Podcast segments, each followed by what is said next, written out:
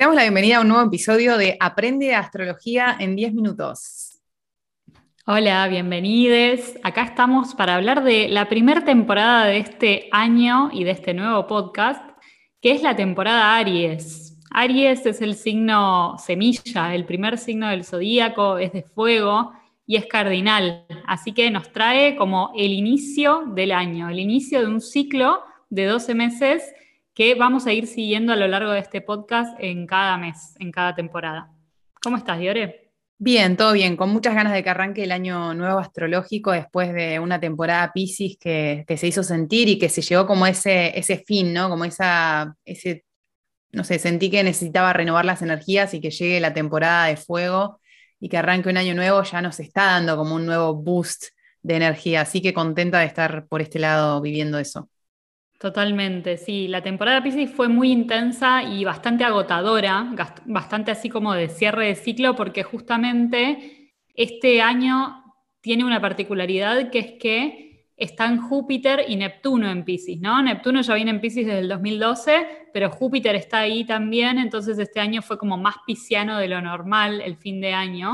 Y que ahora arranque Aries, arranque un año nuevo este 2022 igual nos sigue trayendo esa energía de Pisces porque este mes, en esta temporada de Aries, se va a dar una conjunción muy importante entre dos planetas que son Júpiter y Neptuno justamente. Se van a encontrar el 12 de abril en el mismo grado matemático.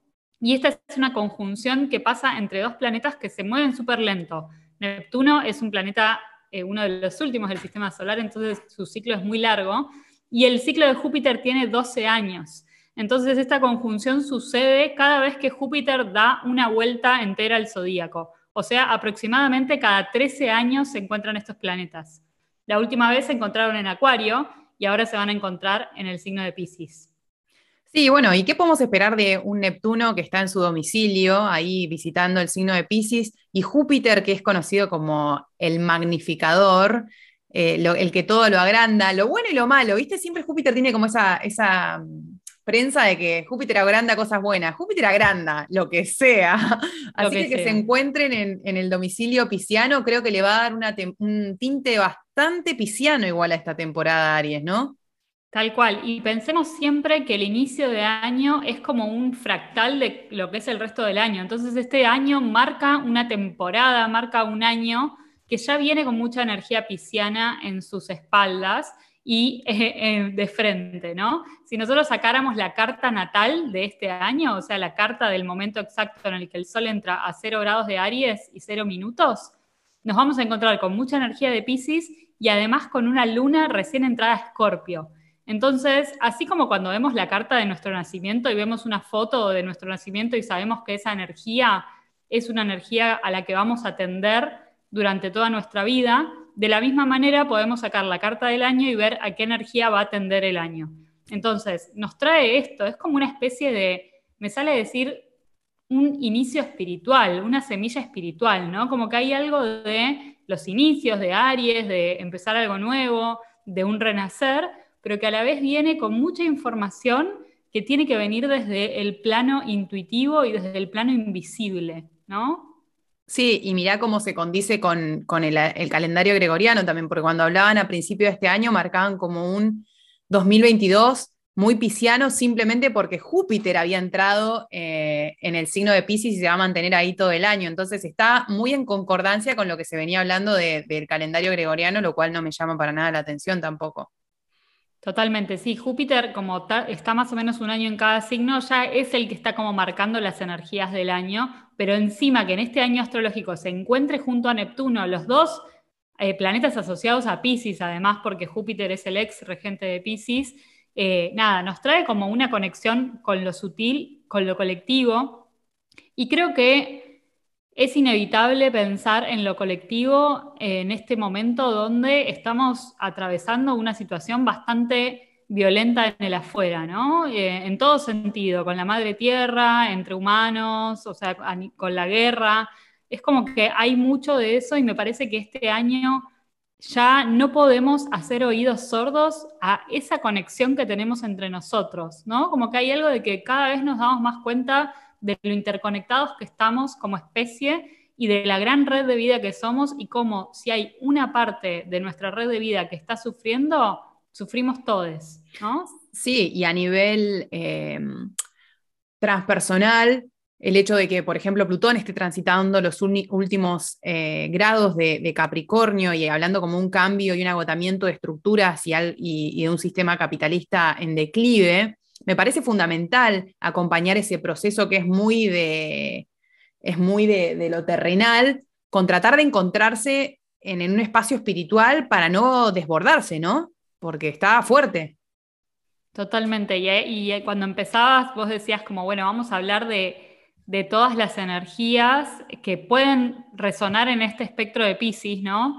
Eh, entendiendo que con esto podemos expandir muchísimo nuestra espiritualidad. Cuando hablabas de Júpiter y decías que Júpiter expande, podemos expandir muchísimo nuestra espiritualidad y nuestra conexión con la red de vida, o podemos expandir muchísimo nuestros vicios y nuestras evasiones, ¿no? O sea, porque Pisces también es una energía que como es tan difícil para la encarnación humana, eh, por estar regida por Neptuno, un planeta transpersonal que está muy lejos de la conciencia del yo, puede ser que la realidad nos abrume tanto que necesitemos en demasía evadirnos.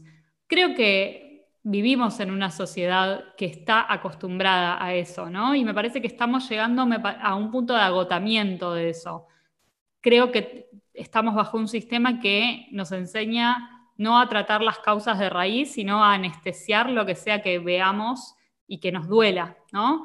Entonces, me parece que este es un año, ojalá, para enfrentarnos como cara a cara con el dolor y que empecemos a hablar de, emociones, de que somos seres sintientes, de que ya no podemos hacer más ojos ciegos y oídos sordos al sufrimiento del planeta al sufrimiento de las especies, de la naturaleza y también de la raza humana, porque hay países que están siendo atacados, hay mucha injusticia a nivel sistémico, desde las mujeres, eh, los géneros disidentes eh, y también obviamente las clases sociales, ¿no? Entonces es como de repente creo que estamos como tomando conciencia de toda esta magnitud a la que hemos llegado y, es un inicio que nos propone pararnos desde otro lugar, desde un lugar más emocional y conectarnos realmente con eso. Cuanto más hablemos de eso, cuanto mejores conversaciones tengamos, mejor nos va a ir, creo, ¿no?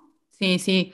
Es definitivamente un sistema que apela a las soluciones paliativas y no definitivas, porque es la forma en la que encuentra el extractivismo y el capitalismo de poder regenerarse y reformularse constantemente.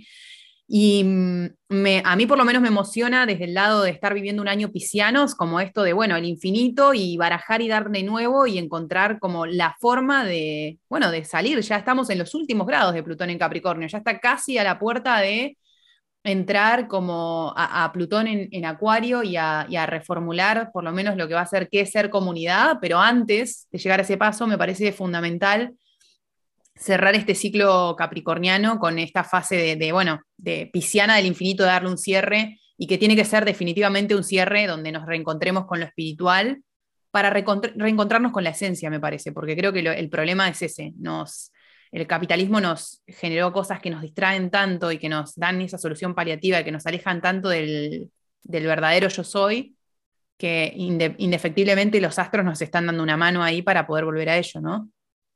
Y me encantó que digas yo soy, porque me parece que esa es la frase de Aries y esa es la invitación a esta temporada, ¿no? A iniciar cosas que realmente resuenen con el alma, que resuenen con nuestra esencia y no con lo que me dijeron que yo necesito, con lo que me dijeron que yo deseo, con lo que me dijeron que yo tengo que hacer. Hay algo acá de conectarnos realmente con nuestro interior y de ir hacia adentro y sí, nos vamos a encontrar dolor y nos vamos a encontrar sufrimiento porque somos parte de un ecosistema gigante que está en, un momento crítico y la verdad es que no nos queda otra que accionar. Entonces, la temporada Aries también nos invita a eso, sobre todo la luna nueva en Aries, que va a ser los primeros, los primeros días del inicio de la temporada para ya para el fin de la temporada Aries vamos a tener la luna llena en Libra y ahí nos vamos a encontrar con esta conciencia de la otredad. Así que en los próximos episodios vamos a seguir contándoles un poco de eso, se complica resumir todo esto en 10 minutos, pero estamos haciendo lo mejor que podemos. Así que bueno, ya que estás del otro lado, te invitamos a que nos cuentes qué te parece este formato, si te gusta, que nos escribas por las redes sociales y te esperamos en el próximo episodio de Aprende Astrología en 10 minutos. Aprende Astrología en 10 minutos es producido por la Academia de Astrología en línea Aprende Astrología. ¿Querés ampliar la información? Podés aprender mucho más en nuestro podcast extendido. Para encontrarlo, solamente te tenés que dirigir a www.aprendeastrología.com barra podcast. Y si querés seguirnos por las redes sociales, podés encontrarnos en todas las redes sociales como Aprende Astrología.